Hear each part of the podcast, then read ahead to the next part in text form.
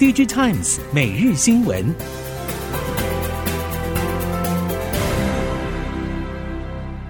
听众朋友们好，欢迎收听 DigiTimes 每日新闻，我是王方月，现在为您提供今天的科技产业新闻重点。首先带您关心。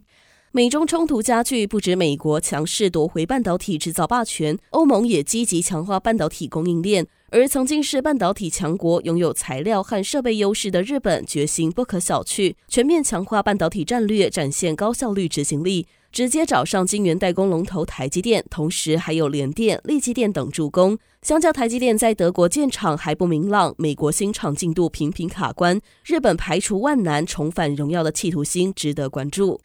台湾晶圆代工业者表示，由大国力邀前往当地设厂来看，台积电确实已经成为最强战友。但值得注意的是，不只是美国争抢半导体霸权，日本更是强力展开部署，且是全面性、点线面、长远覆盖。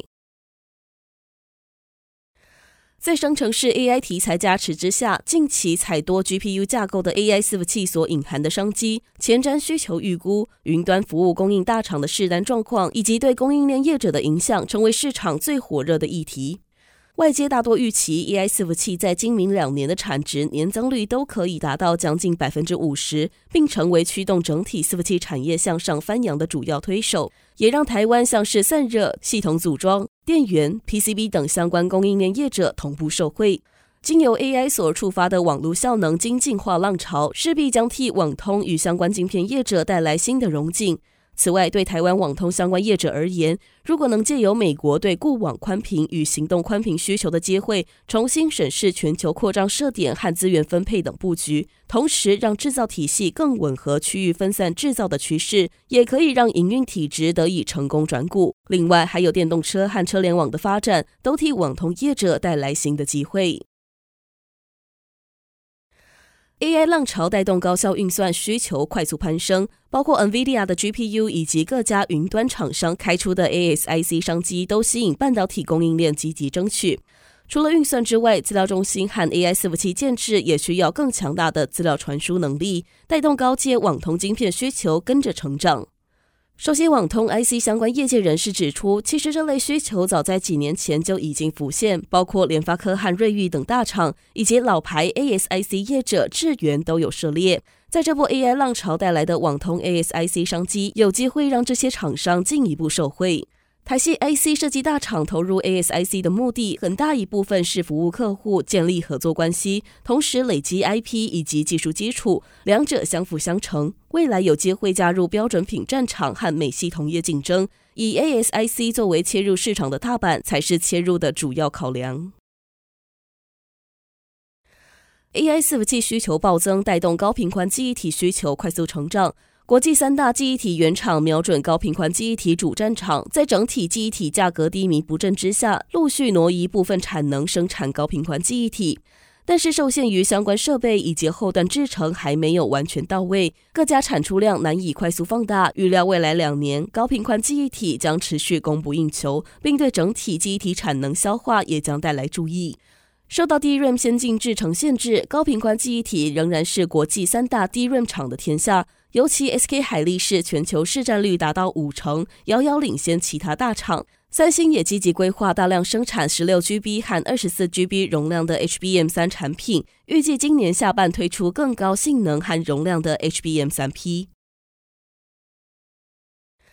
二级体厂德威宣布购并母集团达尔基隆子公司，也就是原本的敦泰基隆厂。达尔集团全球营运长于凯行受访时指出，看好德维整并基隆厂之后的综效将大幅提升六寸战力，可以锁定像是中国市场和高客制化产品等方向。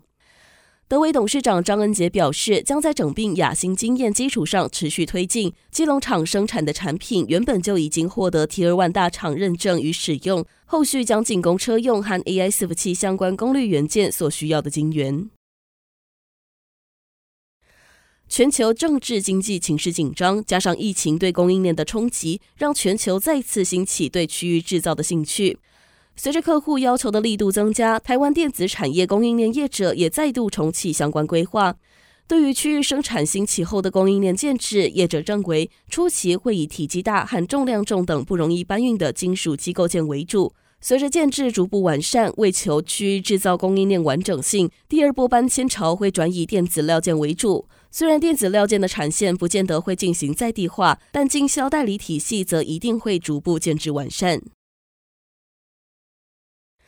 针对中国政府近日宣布管制镓和鍺两项矿物出口，南韩半导体业界指出，由于镓主要使用在生产汽车和家电等所需要的功率半导体，对于三星电子和 SK 海力士等记忆体为主的半导体业者，短期内不会产生太大影响。此外，用于生产半导体制成所需要的气体者，已经开始使用替代气体，进口来源也有能力实现多元化。业界也表示，虽然认为短期内影响不大，但还是可能冲击原料、设备、零组件业界，且后续是否扩大管制范围也有待关注。尽管中国六一八档期买期不如预期，不过 IC 封测以及三五族化合物半导体代工厂的稼动率进入第三届后，已经明显有回升迹象。市场传出稳贸、宏杰科两大六寸生化加晶圆代工厂稼动率都有重返百分之四十以上的水准。联发科封测供应链伙伴也坦言，手机晶片封测稼动率有落底反弹的迹象。另外，像是网通 WiFi SoC 等需求量已经持续回升，部分 IC 品项封测稼动率回稳到百分之八十左右。展望后市，手机晶片虽然回温速度缓慢，预期可以逐步走出低谷。接下来就是要准备中国十一、双十一促销，以及欧美耶诞传统假期旺季等。明年手机基本刚性需求应该还是会有一定的基本盘。半导体设备中国制造再下一城，中国电科集团宣布，支援二十八纳米制程离子植入设备已经开发完成，代表中国在自制半导体前段制程设备领域再次攻克重要环节。根据电科装备统计，目前中数流、大数流、高能以及第三类半导体全系列离子植入机产品规格实现了二十八纳米制程全面化，应用在中国各大 IC 先进产线，投片量累积已经达到两千万片。电科装备旗下的硕科中科信是中国比较早专注于 IC 离子植入机业务的高阶设备供应商。今年第一季设备交机以及市场订单都写下新高。台湾碳权交易所将在今年八月七号正式成立，进驻高雄软体园区。随着碳权交易所即将启动，外界也关注营运项目、定位以及后续的碳交易法内容。针对台湾碳权，产学界各自提出见解，呼吁政府应该从企业端以及法规机制拟定策略。台泥董事长张安平呼吁政府，并表示很担心未来碳的议题像是碳费，希望政府不要对产业一刀切。虽然这样的做法对政府实行非常简单，但这样对台湾的减碳一点好处都没有。学界同样针对台湾碳权机制提出建议。国际气候发展智库执行长赵公约先前受访时就指出，收取碳费或碳税并不是重点，应该要设计制度上的诱因。近期大型语言模型话题延烧，Google 旗下 DeepMind 在不久前对外展示了名为 RoboKit 的基础 AI 模型。DeepMind 声称，该模型是第一个能够解决和适应多种任务的机器人 AI 模型。这次 DeepMind 取得的突破性进展，也让机器人在软体层面的发展终于看见曙光。DeepMind 指出，RoboKit 证明单一大模型可以在多个不同机器人实体上解决不同任务，并且可以快速地适应新任务与新实体。业界也期望大模型的出现可以补足机器人产业发展的技术基础。以上新闻由 DigiTimes 电子时报提供，翁方月编辑播报，谢谢您的收听。